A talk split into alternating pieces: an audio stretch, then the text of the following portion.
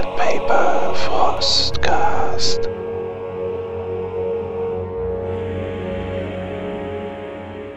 Ja, äh, moin moin und damit willkommen zu einem weiteren Spezial. Wir möchten uns heute um die Welt der Dunkelheit kümmern, eine Einführung. Und wenn ich sage wir, dann äh, spreche ich natürlich eben auch mit einem Gast, den ich mir eingeladen habe, äh, die Freundin Claudine. Hallo. Hallo zusammen. Wir wollen gemeinsam heute so ein bisschen einen Überblick geben, falls jemand noch gar nicht weiß, was die WOD ist, dass man da so, äh, ja, die O- und die N-WOD auseinanderhält, damit man eben auch weiß, welche verschiedenen Rassen es gibt.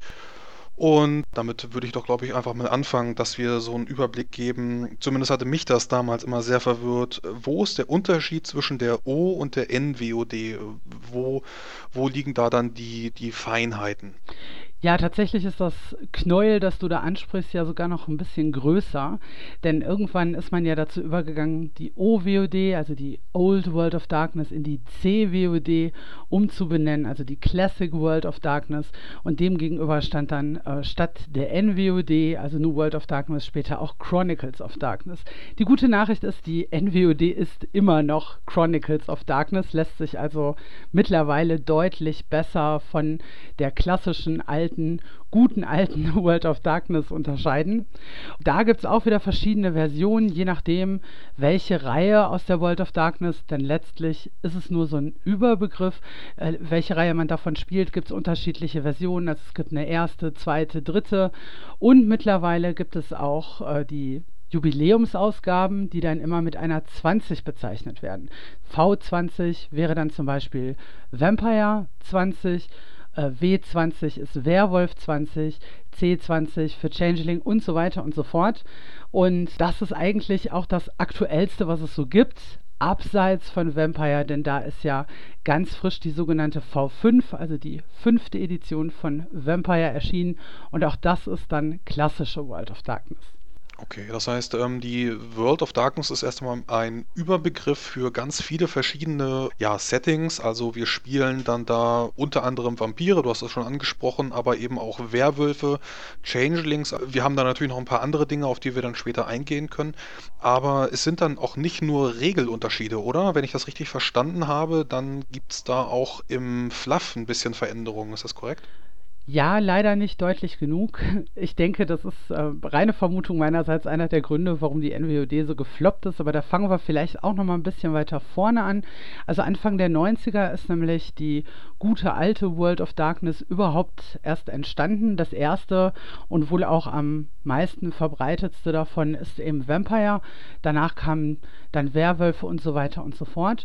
Und nachdem man einige Editionen davon gemacht hat, das ist so eine Entwicklung, die auch auf verschiedenen Ebenen stattgefunden hat, war es dann so, dass man irgendwann gesagt hat, so, wir haben jetzt so lange den Weltuntergang angekündigt, denn auch der spielt eine Rolle, also das, das drohende Unheil, das drohende Ende der Welt, jeweils aus der Perspektive der einzelnen ähm, Spezies, Rassen, wie auch immer, die man da eben spielt. Jetzt müssen wir es auch mal durchziehen. Und hat sozusagen, um es mit den Worten eines Vampirs zu sagen, Gehenna eingeläutet ähm, oder auch Time of Judgment eben und hat damit die Reihe wirklich ganz offiziell zu einem Ende geführt. Da gab es damals sogar einen Timer im Internet, der runterzählte und wollte dann nochmal neu anfangen eben mit der NWOD. Man hat natürlich viele Erfahrungen mit reingenommen, das heißt, das System selber ist ein bisschen gestreamliner, ist aber immer noch ähm, grundsätzlich gleich und man hat eben nicht diesen Metaplot mitgenommen, denn das ist das, was viele Leute wahnsinnig begeistert, dass es also unheimlich viele NSC gibt, die man eben kennt, dass es eine Geschichte gibt, wirklich vom 12. Jahrhundert an oder so, beziehungsweise noch früher, aber in Chroniken verarbeitet, dann ähm, so ab dem 12. Jahrhundert, die bis in die heutige Zeit hineinspielen und jeder weiß einfach, wovon er da gerade redet, wenn er sich mit jemand anders unterhält. Ich denke, eine ähnliche Begeisterung aus dem Fantasy-Bereich dürfte dir ja bekannt sein. Ja, klar. Und äh, das ist das, was die, die alte World of Darkness im Grunde auch geschafft hat für ein völlig anderes Genre, eben für Urban Fantasy, denn das ist es, es wird so ein bisschen gesagt, es ist ein Horrorspiel, kann man sicherlich auch draus machen, aber grundsätzlich würde ich sagen, ich persönlich ist es Urban Fantasy. Und dann hat man eben mit der NWOD ein Baukastensystem gemacht. Man hat ein paar Sachen verstärkt, beispielsweise ergibt es in der NWOD Sinn, Menschen zu spielen, wenn du beispielsweise solche Sachen spielen möchtest, wie sie auch bei Cthulhu möglich wären. Also auch wirklich mit äh, Wahnsinn und all solchen Sachen und ähm, durchaus auch Leute, die schwer bewaffnet sind und dann gegen irgendwelche Ungeheuer vorgehen und, und. Rein Menschen, aber nicht die Hunter, denn ähm, die Hunter haben ja schon wieder so, was Übernatürliches an sich, deswegen gibt es ja auch eine eigene Reihe, die sind ja alle für sich übernatürlich, sondern ich meine jetzt wirklich Mortals, also richtig einfach Sterbliche, die ihre Familie, ihre Nachbarschaft, wie auch immer schützen wollen. Das ist mit der NWOD sehr viel besser möglich. Und es gibt verschiedene Zusatzbücher, die dir dann ermöglichen, beispielsweise Second Sight, dass du selbst so ein bisschen übernatürlich bist, aber nur einen Hauch davon hast, ja, also ähm, so ein Medium beispielsweise. Und es gibt Bücher, das Ganze in, auch in ein postapokalyptisches Setting beispielsweise zu verfrachten, in Science-Fiction-Setting oder auch in Fantasy-Setting und so. Und da gibt es ganz viel Material in dieser Richtung. Ist also ein Paradies für Bastler, aber nicht gut geeignet für Leute, die naja, irgendwie Fleisch an der Sache haben wollen, die wirklich ein ausgearbeitetes Setting haben wollen. Und deswegen erfreut sich, denke ich, die World of Darkness größerer Beliebtheit, die alte. Mhm.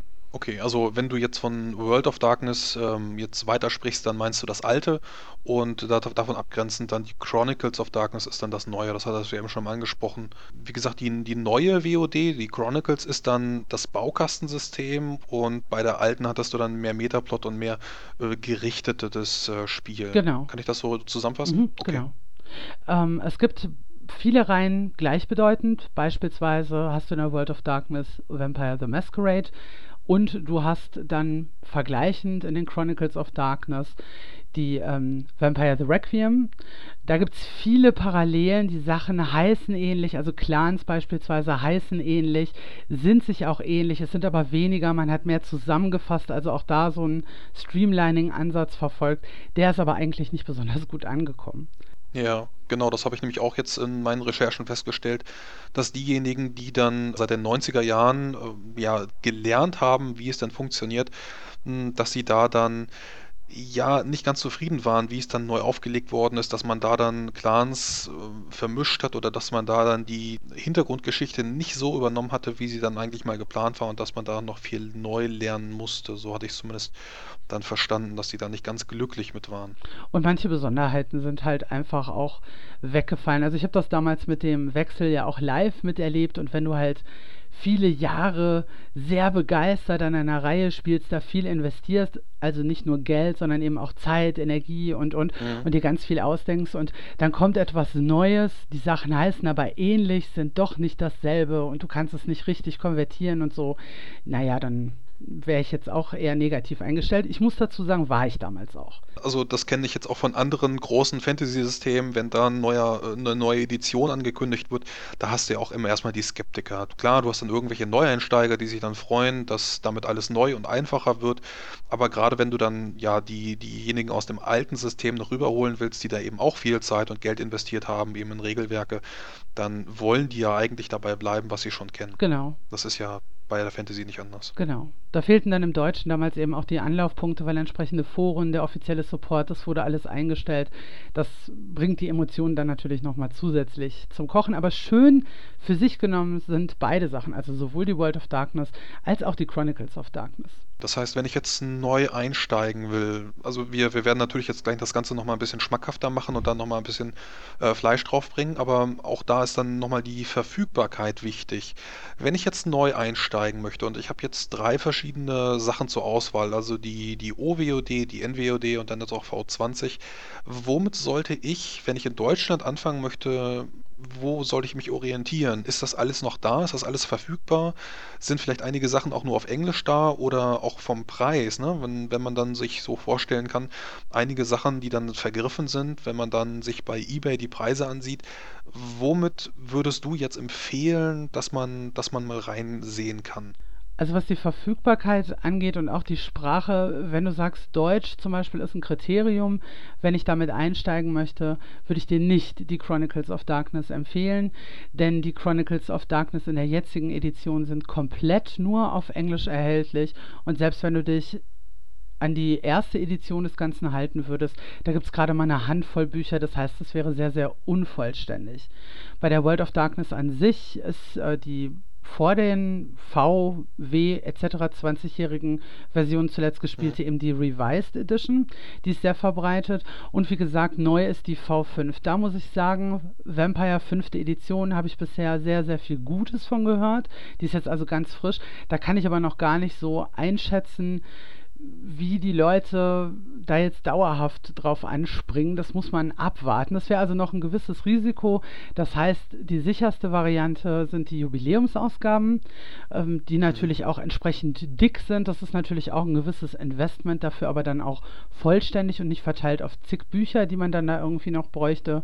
Und die werden ja, zumindest die großen Reihen, werden ja auch von Ulysses übersetzt. Das heißt, da hätte man auch nochmal den Zugriff auf das Deutschsprachige, wobei noch offen ist, ob kleinere Sachen wie beispielsweise Changeling da auch kommen wollen. Aber wenn man Mitspieler sucht, dann ist, denke ich, auf jeden Fall diese Jubiläumsausgabe ein recht sicherer Griff. Hm, okay, gut. Kann ich auch nochmal unten verlinken, ähm, werde ich dann tun. Wir wissen jetzt ungefähr, welche Systeme es gibt. Die sind dann natürlich von den Regeln auch ein bisschen unterschiedlich, die sind vom, vom Fluff ein bisschen unterschiedlich, aber wir wissen jetzt ungefähr, womit man einsteigen könnte. Hm, lohnt es sich jetzt ein gewisses Thema dann zu betrachten? Also ob wir dann in die, in die Vampirwelt eintauchen oder bei den Werwölfen, bei den Changelingen, ähm, sowas wie Mumien. Wie würdest du jetzt weitermachen? Also ich glaube, ich würde erstmal noch so ein bisschen bei einem Überblick bleiben, damit man sich den überhaupt mal verschaffen kann. Denn die einzelnen Reihen, ich kann sie ja vielleicht jetzt gleich einfach mal kurz anreißen, die haben auch durchaus unterschiedliche Schwerpunkte und keine Reihe hat so den Schwerpunkt. Ähm, ich fange aber mal vorne an. Ich habe vorhin ja schon gesagt, Urban Fantasy, das heißt, das Ganze spielt eigentlich in der Jetztzeit, wenn man Lust hat auf Mittelalter, äh, Wild West oder auch Victorian Ages, in der Richtung gibt es auch was. Da gibt es einzelne Bücher, ähm, würde jetzt, glaube ich, an der Stelle so ein bisschen zu weit führen. Und ursprünglich wollte World of Darkness folgendes sein: Es hat sich bezeichnet als Gothic Punk. Das heißt, du hast eine Welt, die so ist wie unsere, die aber sehr viel mehr Kontraste bietet, die sehr korrupt ist, sehr hoffnungslos, so ein bisschen äh, Gotham City-Style, würde ich fast schon sagen. Du hast auch ein gewissen Anachronismus, du hast den Verfall, aber du hast auch eine Romantik und so romantisierende Elemente entsprechend da drin. Und der Punk ist dann eben das Aufbegehren, der Kampf, die Konflikte, die Rebellion. Und das sind so die Themen, die sich eigentlich in egal welcher Reihe auf eine ganz unterschiedliche Art und Weise widerspiegeln. Ähm, du hast gesagt, du selbst hast jetzt noch gar nicht so viel Erfahrung. Welche Spiele hast du schon antesten können von der World of Darkness? Ich habe zweimal gespielt und da war ich dann ja mit den, mit den Vampiren in der Maskerade unterwegs. Ja, ähm, das ist ja auch der, der absolute Klassiker, eben Vampire. Die meisten Leute sagen tatsächlich, sie spielen es besonders gerne wegen der Intrigen, die dort möglich sind. Kann ich persönlich so nicht bestätigen. Ich will da jetzt aber auch nicht unbedingt widersprechen. Du hast wie bei jedem Spiel, jetzt mal so ganz exemplarisch, hast du verschiedene Clans in dem Fall, so werden sie genannt. Ja, also es sind keine völlig völlig unterschiedlichen Rassen, sondern wenn du von jemandem gebissen wirst, wenn du dich in einen Vampir verwandelst, dann gibt es bestimmte Dinge, die vorherrschend sind. Das heißt, wenn du zum Beispiel von einem Ventru, das wäre jetzt einer dieser Clans gebissen würdest, dann wärst du selber vorher wahrscheinlich auch eher jemand gewesen, der äh, Politiker ist oder der sehr dominant ist oder wie auch immer. Daraus leiten sich bestimmte Disziplinen ab, die du mit deinem Blut dann wirken kannst. Allerdings auch immer ein bestimmter Nachteil bei den Ventru. Die dürfen nicht von jedem trinken beispielsweise, sondern äh, die, die müssen da schon genau gucken. Die haben einen sogenannten Beuteausschluss. Dann gibt es aber auch wieder ganz andere als Gegensatz dazu vielleicht mal der Clan Jahren der Nosferatu. Das sind so die Klassiker, wie wir sie aus alten Filmen kennen, also diese hässlichen Monstren richtig. Und es ist so dargestellt, dass die hauptsächlich in der Kanalisation leben, ein sehr weit umspanntes Informationsnetzwerk haben, also auch gerne gefragt werden, wenn irgendwelche Informationen fehlen. Auch die haben dann natürlich wieder bestimmte Fähigkeiten und ihr Nachteil ist offensichtlich, sie sind halt absolut hässlich. Und dann gibt es natürlich einmal Konflikte zwischen diesen einzelnen Clans. Du hast natürlich diesen Konflikt, du selbst bist ein Monster. Ja, du brauchst Menschen, du benutzt Menschen äh, für deine Zwecke, um eben existieren zu können, um ein ruhiges Versteck zu haben, ähm, aber auch um dich einfach zu ernähren. Dann gibt es aber auch noch eine Hierarchie innerhalb einer jeden Stadt. Vampire ist ja so ein sehr urbanes Setting, das ist also wirklich in, in Städten, in großen Städten angesiedelt ist, vor allem einfach, weil da auch genug Beute ist. Das heißt, du fängst meist bei Vampire the Masquerade ganz unten an und arbeitest dich hoch. Dafür brauchst du eben besagte Intrigen. Damit musst du dich mit bestimmten Leuten gut stellen und so. Das sind dann so Inhalte. Und Vampir ist immer noch nicht Vampir. Du hast die Camarilla, das ist so der, der Klassiker. Das sind die, die die Maskerade wahren, also eben dafür sorgen wollen, dass die Menschen von der Existenz der Vampire nichts mitbekommen. Du hast im Gegensatz dazu ähm, den Sabbat. Den Sabbat, genau eine äh, Sekte, die beinhalten einmal spezielle Clans, nämlich die La Sombra und die Chemiske, sehr alt aus den Karpaten, also so diese ganz klassischen Dracula. Transsilvanien. Genau. Mhm. Und äh, von jedem Camarilla-Clan gibt es aber auch eine sogenannte Antitribu-Variante. Das heißt, das sind Umgedrehte, die nicht unbedingt äh, böse sind und so exzessiv, wie sie manchmal dargestellt werden. Die können auch durchaus ein bisschen äh, moderater sein. Da geht es aber einfach darum, dass sie sagen, man ist äh, frei. Es ist jetzt nicht unbedingt ähm, die Maskerade, die wir wahren müssen und uns ist völlig egal, ob jemand mitkriegt, äh, ob es uns gibt oder nicht.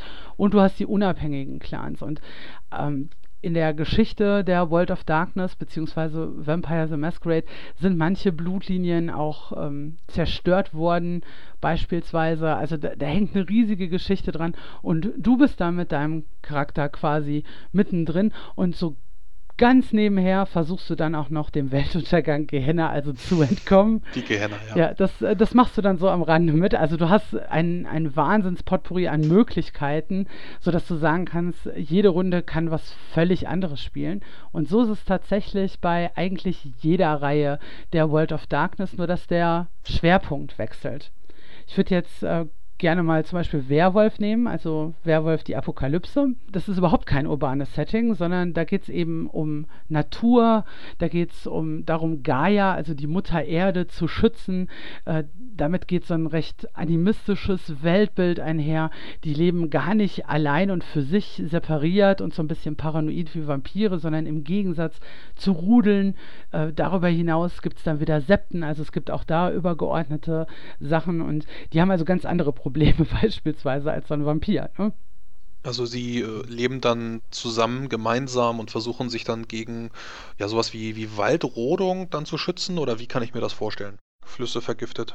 Könnte man durchaus auch spielen. Also ich habe schon verschiedene Runden selbst auch gespielt und geleitet, wo sowas ein Thema war und ähm, wo du aber trotzdem auch moralische Fragen auf, aufwirfst. Ein Beispiel, du hast einen sehr schädlichen Konzern, sagen wir mal irgendwas aus dem Pharmabereich oder so, ähm, der gleichzeitig alles rundum äh, verpestet und du hättest jetzt die Möglichkeit, den beispielsweise in die Luft zu jagen.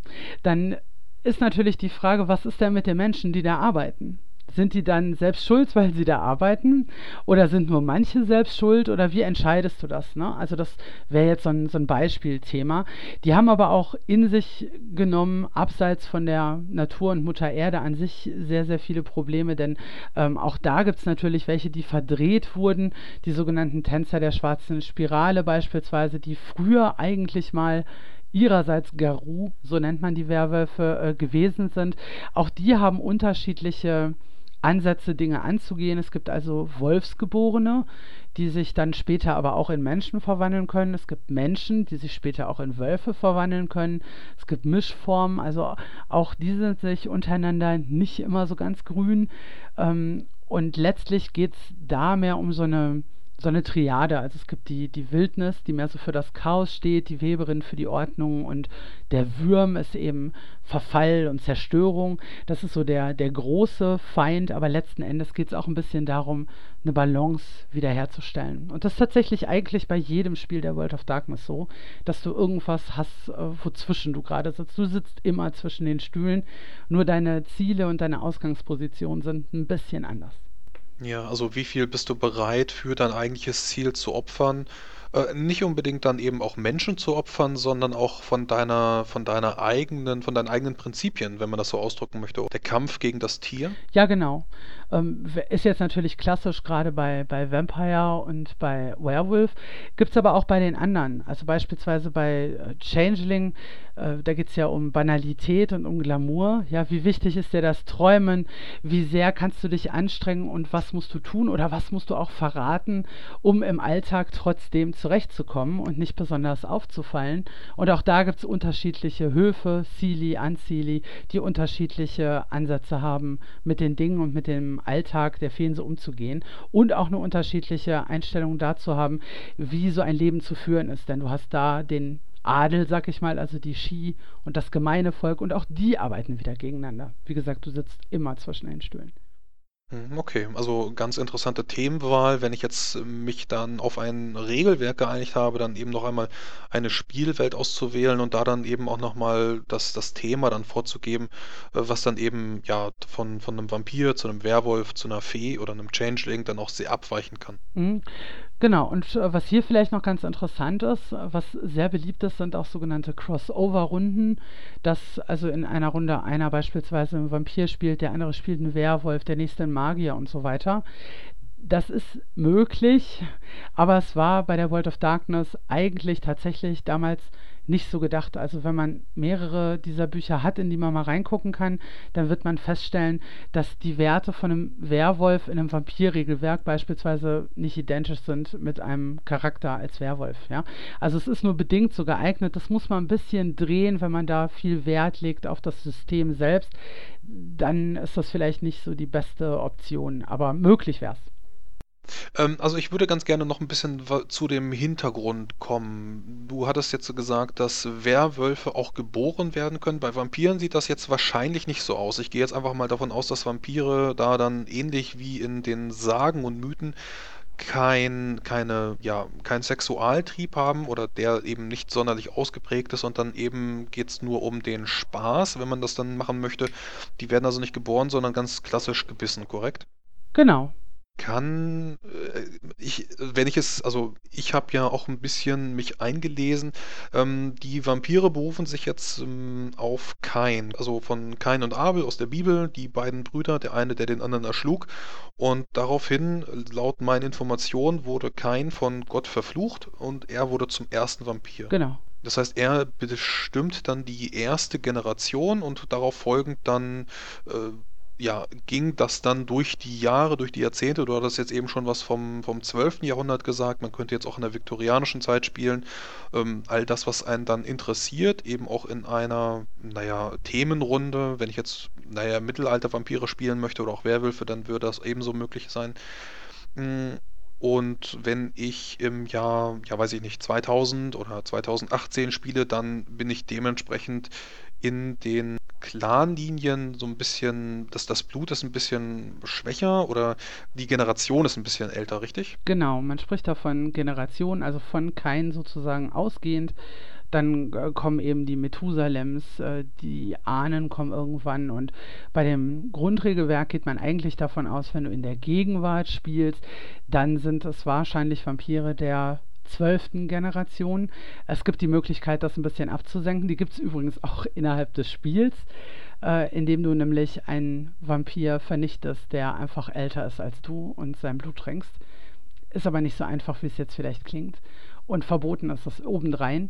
Und es besteht auch die Möglichkeit, dass du sogenanntes dünnes Blut hast, dass also die Fähigkeiten, die dir zum Beispiel durch deinen Clan mitgegeben werden und generell deine übernatürliche Art ähm, ja so ein bisschen abgeschwächt ist. Und die sind auch nicht besonders gut angesehen, weil sie eben, naja, so ein Stück weit an die Vergänglichkeit selbst bei Vampiren auch erinnern, weil man sie als, ja, ein Stück weit als gefährlich sieht, äh, weil man sie schlecht einschätzen kann und weil sie natürlich auch an Gehenna erinnern. Und je nachdem, in welchem Clan ich bin, sehen dann meine Vor- und meine Nachteile anders aus. Du hattest eben vorhin schon von Disziplin gesprochen oder auch von Schwäche. Also bei den Venture jetzt beispielsweise die Beuteeinschränkung, das hatte ich jetzt, ähm, weil ich ja auch äh, schon ein Venture gespielt hatte, das hatte ich glaube ich vorhin noch nicht gesagt. Da hatte ich dann als Priester den Nachteil, dass ich nur christliches Blut oder katholisches Blut war sogar trinken durfte. Mhm. Hm, wie sieht das dann mit den Stärken aus, mit den einzelnen Vampiren? Die unterscheiden sich dann ja auch sicherlich voneinander, korrekt? Also grundsätzlich ist jedem Clan ein, ein Satz an Disziplinen zugeordnet. Das sind halt immer drei, äh, die sogenannten Clansdisziplinen, die man dann eben besonders gut beherrscht, wo man also mehr Punkte bei der Charaktererschaffung drauf vergeben sollte oder die auch nur diesem Clan offen stehen. Ähm, ich weiß jetzt tatsächlich aus dem Kopf nicht genau, wie es in der V20 geregelt ist, aber das ist so die Basis. Äh, wenn du ein Ventru schon gespielt hast, weißt du ja, die sind sehr präsent. Das ist nämlich einer dieser Disziplinen Präsenz, Beherrschung und Seelenstärke, was natürlich auch gut widerspiegelt, welcher Stereotyp dahinter steht, nämlich eben dieses herrschende politische. Das kannst du damit dann natürlich auch gut darstellen. Ich habe ja vorhin schon die Nosferatu als Gegenbeispiel gebracht. Bei denen ist es so, dass sie sehr stark sind. Sie haben also die Clansdisziplin Stärke, haben aber auch Verdunklung und Tierhaftigkeit. Äh, bei Tierhaftigkeit denkt man vielleicht so ein bisschen an Ratten in der Kanalisation und Verdunklung, um sich eben in den Schatten zu verstecken, aber auch um dort Informationen für ihr Netzwerk zu erhalten, als Spione zu agieren und sowas in der Richtung. Und so hat es halt jeder der Clans, die es eben bei Vampire so gibt. Okay, das heißt, ähm, man kämpft zum einen gegen den Weltuntergang und dann gegen die anderen Vampir-Clans, wenn man dann eben von sowas wie einem, ja, du hattest vorhin gesagt, es gibt Anführer in einer Stadt. Ich glaube, da wird dann von einem Prinzen gesprochen. Wenn der jetzt verschiedene Clans zusammensteckt, äh, ja, die dann aus verschiedensten Gründen miteinander arbeiten müssen, äh, kämpfen dann also nicht nur gegeneinander in der Gruppe mit, mit PvP, sondern auch nochmal zusätzlich gegen den Sabbat, wenn man normalerweise Camarilla spielt. Wenn der Sabbat denn gegeben ist. Er muss nicht zwingend eine Rolle spielen. Also Vampire sind ähm, hervorragend dazu geeignet, sich selber unfassbar auf den Keks zu gehen. Denn äh, du hast den Prinzen schon angesprochen, in einer größeren Stadt gibt es da ja noch einen ganzen Rat. Dann gibt es immer die ersten der einzelnen Clans, die natürlich für sich auch wieder irgendwelche Vorteile rausschlagen wollen. Ähm, ja, dann, also es gibt verschiedene Posten, die da tatsächlich innerhalb dieser Stadt vergeben werden. Und jeder möchte natürlich äh, das dickste Stück vom Kuchen haben. Also damit alleine beschäftigen sich eigentlich äh, die meisten Runden, die ich persönlich so kenne. Aber es ist eine Möglichkeit, gegen den Sabbat aktiv vorzugehen, wenn eben bekannt wird irgendwo, dass eine Gruppe des Sabbat aufgetreten ist und äh, dass die dann riesen Wirbel veranstaltet haben, dann versucht man natürlich A, ein Stück weit äh, hinter ihnen aufzuräumen oder dafür zu sorgen, dass Sachen nicht an die Presse gelangen, solche Geschichten. Ja. Und natürlich versucht man rauszufinden, wo die ihren Ursprung haben, um zu verhindern, dass sowas in Zukunft nochmal auftritt. Und dann gibt es aber auch Vampire, denen das wirklich völlig egal ist. Es gibt ja auch Nomaden unter ihnen, die also nicht fest ansässig in einer Stadt sind, sondern tatsächlich umherreisen. Da gibt es auch wieder Clans, die eher prädestiniert dafür sind oder für die es eher nicht so gut ist, wenn sie den Ort wechseln. Das waren dann die Clans, die sich so ein bisschen an die Roma und Sinti anlehnen, richtig? Ja und nein, das sind die Raffnos, genau. Ähm, genau. Und äh, die sind in ihrem eigentlichen Ursprung sind sie halt indischstämmig und äh, von da ganz, ganz viel gereist. Ähm, ja, und die gelten aber eigentlich eher so als Betrüger, als, als Diebe, was sie gar nicht unbedingt sein müssen, aber ein bisschen müssen sie schon, da sind wir wieder bei den Clans Nachteilen. Die beherrschen zum Beispiel Chimären, was ja auch so ein bisschen darauf hindeutet, in welche Richtung dieser Clan geht, also Illusionen äh, zu erzeugen und äh, Dingen einen anderen Anstrich zu geben. Das sind äh, Nomaden. Im Gegensatz dazu gibt es ja den Clan der Fleischformer, also die Chemiske beispielsweise. Das sind eben diese äh, Vampire aus den Karpaten, die brauchen immer Heimaterde bei sich. Ähm, und je nachdem, wie viel du da mit dir rumschleppen willst, ist Reisen jetzt vielleicht dann nicht unbedingt deine Stärke.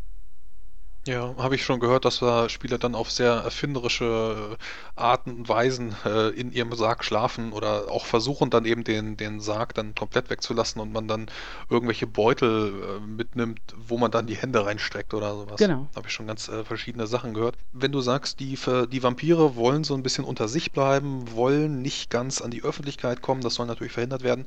Von wie vielen Vampiren sprechen wir jetzt? Also ich sage jetzt einfach mal, wir spielen in Berlin so 3, 3,5 Millionen Millionen Einwohner.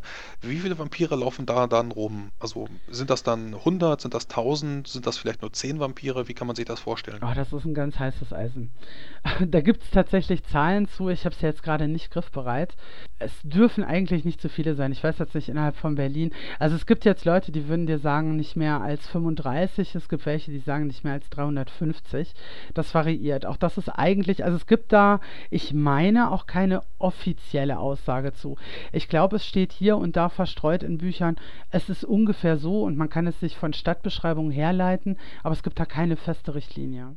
Okay, also ganz so, wie ich es in meiner Runde machen möchte, so könnte man sich dann eben auch versuchen hochzuarbeiten. Klar, wenn es nur irgendwie 35 Vampire sind, dann ist es einfacher, sag ich mal, als wenn es 350 wären, sich da dann hochzuarbeiten, die Leiter.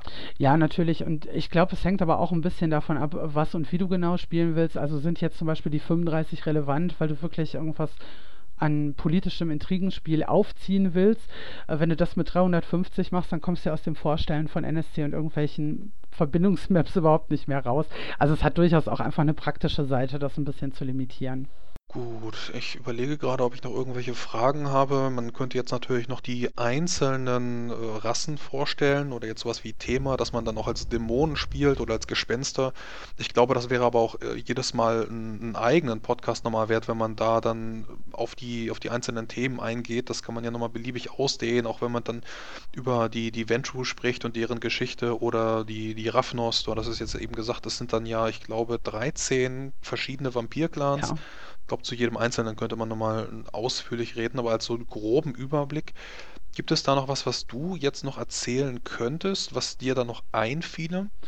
Ja, was ich immer ganz gerne erzähle und an der Stelle dann auch gerne erzählen würde, ich habe eingangs ja schon gesagt, dass das mit der World of Darkness bis hin zur Chronicle of Darkness beziehungsweise den Chronicles of Darkness so eine Entwicklung ist, wo man eben auch regelseitig gemerkt hat, äh, dass man Sachen verbessern kann.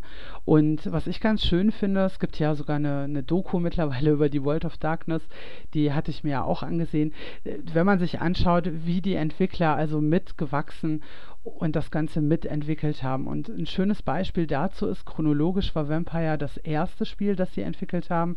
Dann kam Werewolf und dann Mage entsprechend. Und die meisten Leute glauben, dann käme Changeling direkt. Das ist aber nicht so, sondern es ist eigentlich erst Race gekommen. Da ist jetzt auch gerade im Englischen über Kickstarter finanziert nach Jahren die Jubiläumsausgabe rausgekommen, ist also tatsächlich auch erhältlich. Und in diesem Spiel spielst du Gespenster, ist eines meiner Lieblingsspiele.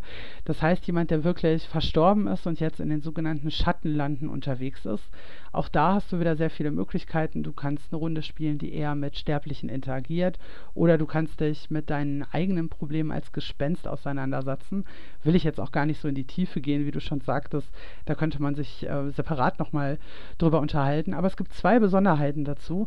Das eine ist, dass man bei Race tatsächlich einen Schatten hat, einen Shadow, und der wird immer von einem Mitspieler gespielt. Das ist, glaube ich, auch das, ja, es ist das einzige System, wo das so ist, der also dann dein, dein tieferes Verlangen und so deine dunkle Seite und so immer wieder zum Vorschein bringt, wirklich im Spiel und versucht dich zu einer Entscheidung zu bewegen, die vielleicht nicht optimal ist. Manchmal kann sie das durchaus sein, in der Regel wird sie es aber eigentlich nicht sein. Und Race ist komplett grau, schwarz und, und wie es eben passt zu so einem Spiel, wo es um Gespenster geht. Und was ich ganz spannend finde, ist, dass sie danach Changeling the Dreaming gemacht haben. Das mit Sicherheit bunteste aus der World of Darkness. Und in irgendeinem, ich glaube, es war ein Podcast, haben sie tatsächlich mal gesagt, nachdem sie Race gemacht haben, es war so düster und so depressiv. Dass sie selber nochmal Farben brauchten. Genau, da wollten sie einfach was ganz anderes machen und so ist Changeling entstanden und ich finde, das ist eine total schöne Geschichte und beide Spiele spiegeln das unheimlich gut wider. Ja, die Geschichte wollte ich unbedingt jetzt noch loswerden. Ja, sehr gut. Ja, ansonsten, es gibt, glaube ich, auch noch eine ganze Menge Computerspiele. Äh, gerade jetzt auch vor kurzem auch ein neues erschienen. Äh, ist wohl auch relativ beliebt, möchte ich meinen, dass man da dann die World of Darkness als Computerspiele umsetzt. Ähm, relativ beliebt. Also ich weiß, dass Bloodlines, das ist von Anfang der 2000er Jahre, Das ist unglaublich beliebt. Das ist auch sehr, sehr dicht eben an dieser Spielreihe entsprechend Vampire the Masquerade. Dann war jetzt sehr, sehr lange Neues in Planung. Ich muss sagen, kann sein, dass es an mir vorbeigegangen ist. Mein Stand ist, dass das eingestellt wurde und gar nicht auf den Markt kommt. Aber es kann durchaus sein, dass mir da eins durchgegangen ist. Mhm. Es gibt sogar eine Fernsehserie auch zu Vampire the Masquerade. Die heißt Embraced, der Clan der Vampire. Muss man ein bisschen mit einem Augenzwinkern gucken. Also die Clans kommen genauso vor, wie sie im Pen and Paper Spiel wirklich auch vorkommen. Da gibt es auch diese Intrigen und wer gegen wen und warum. Manche Sachen sind ein bisschen anders dargestellt und es scheint auch oft die Sonne in diesem naja, in diesem Kunstwerk. Also man, man, es, es, reicht, um sich so einen kleinen Überblick zu holen. Wenn man da mal reinschnuppern möchte, kann man äh, da mal schauen, ob das was für einen ist und sich dann nicht erst äh, so, so, ein dickes Regelbuch holen, oder? Ich finde schon. Also die Serie an sich ist mit Sicherheit nicht gut. Also nicht, dass da jemand jetzt von, von falschen Eindrücken irgendwie gelockt wird. Aber wenn man sich wirklich über einzelne Clans, gerade so die bekanntesten Clans, einen Eindruck verschaffen will, dann lohnt sich die Serie schon, finde ich, ja. Hm, okay. Ich habe auch das Gefühl, dass die Vampire-Labs ähm, ganz besonderen Anklang finden. Also ja, auch im Fantasy-Bereich oder auch im, im Endzeit-Lab. Da gibt es ja auch eine ganze Menge, vor allem dann hier auch in Deutschland. Aber ich habe das Gefühl, gerade bei Vampire schwärmen die Leute besonders davon. Kannst du dir das erklären? Hast du sowas selber mal gemacht oder ist das an dir vorbeigegangen? Ich kann es mir nicht erklären. Aber ich weiß das natürlich, also es gibt, ich komme ja eigentlich aus dem Ruhrgebiet und da gibt es allein schon mehrere Domänen, die zumindest früher, ich weiß nicht, wie da jetzt der aktuelle Stand ist, aber damals hatten die eine eigene Webseite, die hatten ihre eigenen Posten, die haben sogar mit und gegeneinander gespielt, also gegen andere Domänen wieder. Äh, ich habe das selber miterlebt dass ein Vampire Lab stattfand. Ich fand das immer sehr befremdlich, dass das eine Veranstaltung ist, wo alle schwarz und Sonnenbrillen tragen. Also das war zumindest da, was ich damals mitgekriegt habe. Ja war jetzt nicht so meins. Ich muss sagen, ich habe im Nebenraum ein Changeling Lab gespielt zur gleichen Zeit. Das war deutlich, ja, deutlich eher mein Ding. Aber ich kenne mich mit den Labs auch nicht so aus. Also die sind immer noch sehr, sehr beliebt und sehr verbreitet. Und damals, als die World of Darkness noch so richtig in Aktion war, auch im Pen and Paper Bereich, war das äh, noch mehr so. Aber ich glaube, da suchst du dir lieber jemand anders, der sich da gut mit auskennt. Was ich allerdings sagen kann, ist, es liegt ein Stück weit natürlich daran, dass äh, White Wolf damals schon eigene Lab-Regeln selbst rausgebracht hat. Also die Leute haben sich das nicht irgendwie selbst ausgedacht, sondern es gibt eigene Regelwerke dafür, das sogenannte Mind's Eye Theater, das eben darauf abzielt, dass du es tatsächlich auch live spielst und du findest in einem ganz normalen Grundregelwerk immer auch Hinweise zu bestimmten Lab-Aspekten. Hm, okay, gut. Ne, das hatte mich, also gerade bei, bei Vampire ist es mir sehr, sehr stark aufgefallen, dass da wohl sehr positiv drüber gesprochen wird und alle dann noch nachträglich davon schwärmen, wenn sie dann mal auf so einer Lab waren. Das ist mir da äh, stark aufgefallen. Ja, ist wohl auch so. Ich meine, Werwölfe sind auch ungleich schwieriger. Ich weiß, dass in Süddeutschland irgendwo gab es auch tatsächlich äh, Werewolf Lab lange Zeit. Ich weiß leider nicht wo genau. Und wie gesagt, ich selbst habe äh, Changeling the Dreaming im Lab gespielt.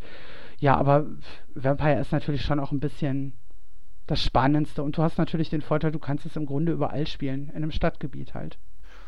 Ja, ich glaube, für einen groben Überblick reicht das. Wir haben gesprochen über die verschiedenen Rassen, wir haben die Vampire nochmal ein bisschen beleuchtet, wir haben die verschiedenen Systeme mal angesprochen. Äh, wenn man da, wie gesagt, tiefer gehen will, dann kann man zu jedem einzelnen äh, Thema nochmal einen Podcast veranstalten, aber für so, einen, für so einen Überblick ist das, glaube ich, ausreichend, oder? Ja, ich denke durchaus auch. Und wenn man Fragen hat, kann man die ja sicherlich jederzeit an dich richten. Genau. Äh, oder auch an dich. Ich werde dich natürlich auch äh, verlinken. Und ja, dann können wir es, glaube ich, an der Stelle auch wieder beenden. Und ich bedanke mich ganz herzlich bei dir, dass du mir meine Fragen beantwortet hast. Denn ich bin ja selber noch dann äh, neu in der Welt von der WOD und da dann sicherlich auch mit meinen Fragen ja jemand, der die gleichen Fragen stellt wie jemand, der neu in das System kommt. Und Ganz herzlichen Dank. Ja, vielen Dank für die Einladung. Gut, dann ähm, sehen wir uns beim nächsten Mal wieder, was auch immer es wird. Und ja, dann würde ich mich an der Stelle wieder verabschieden. Bis dann. Tschüss. Ciao.